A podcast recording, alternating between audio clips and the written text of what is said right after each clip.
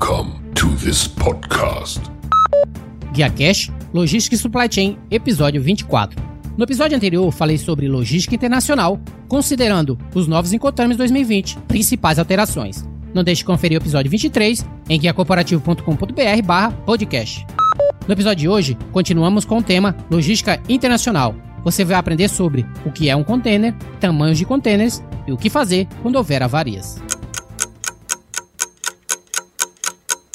Esse episódio foi feito em parceria com o Guia Marítimo, a ferramenta do comércio exterior, fazendo a diferença por 30 anos. Referência para a logística no comércio exterior, publica informações sobre multimodalidade, portos, cabotagem e tendências 4.0. Um completo guia de serviços e empresas podem ser consultadas no portal gratuitamente. Mantenha-se informado através do site www.guiamaritimo.com.br. O que é um container? Um container é um módulo de aço que foi construído de acordo com os padrões de fabricação ISO, em conformidade com os padrões estabelecidos pelo estudo da Organização Marítima Internacional, IMO, que iniciou sua revisão inicial em 1967. Naquela época, esperava-se que o container fosse usado apenas para fins de envio, portanto, a IMO iniciou um projeto de pesquisa para criar algum tipo de certificação de engenharia padronizada para esses novos containers globalmente. Alguns anos depois, os resultados dessa pesquisa foram apresentados em conjunto às Nações Unidas e à MO para considerar o esboço final.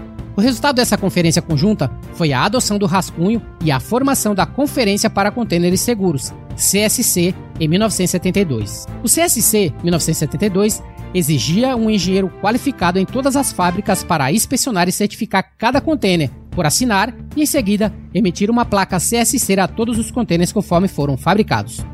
Tamanhos de contêineres. Os contêineres de expedição comuns e os módulos ISBU são contêineres secos de 20 e 40 pés, e o setor de remessas refere a todos os contêineres e estatísticas como TEU, ou seja, unidade equivalente a 20 pés. Um contêiner de 20 pés é referido como um TU.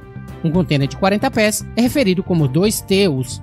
Outros tamanhos de contêineres certamente estão disponíveis, como 8 pés e 10 pés. No entanto, esses tamanhos são feitos especialmente por uma minoria como estoque global mas estão crescendo. Os tipos mais comuns de containers ISO são 20GP, 20 pés, 40GP, 40 pés, 20HC, que significa High Cube ou cubagem alta.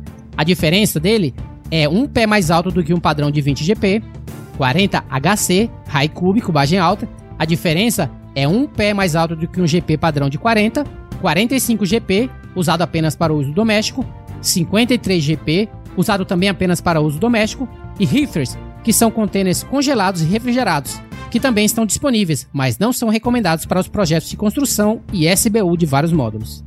Avaria no container. Container amassado, arranhado ou enferrujado com dano ou perda? O que fazer ao detectar avarias na carga de modo a preservar os direitos e as obrigações contratuais? Primeiro, notifique a sua seguradora.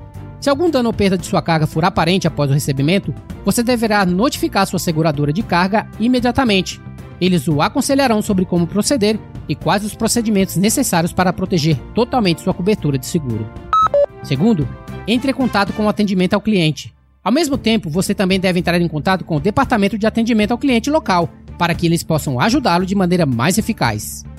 Terceiro, mitiga a perda da carga. Observe que, por uma questão de lei, você deve fazer o máximo para mitigar a sua perda.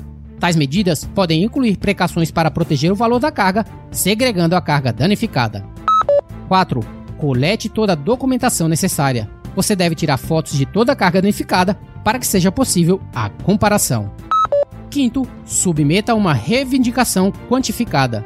Sua reivindicação formal deve ser enviada em papel timbrado da sua empresa e incluir uma declaração e cálculos detalhados das reivindicações, como valor especificado do dano ou perda da carga.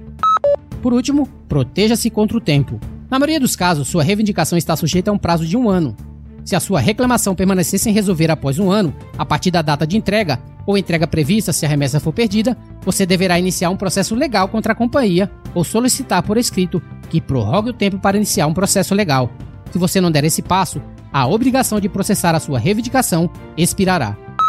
Conclusão desse tema: as remessas internacionais normalmente precisam de mais proteção quando comparadas às remessas domésticas, devido às questões como manuseio de produtos, clima, potencial de furto, comunicação e custos de frete, etc.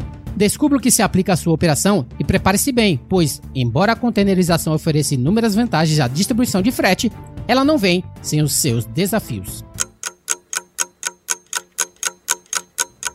O Guia Marítimo, tradicional organizador de conferências e feiras, anuncia a próxima Logitech Connect. Acesse guiamaritimo.com.br e saiba mais. E caso queira entrar em contato diretamente comigo, liga através do telefone 987054454 DDD 11, São Paulo. Fique à vontade para ligar ou enviar uma mensagem.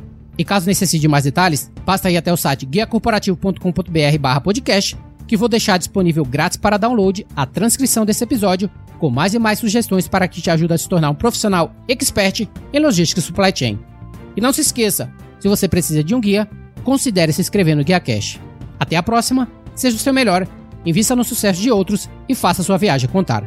Fui!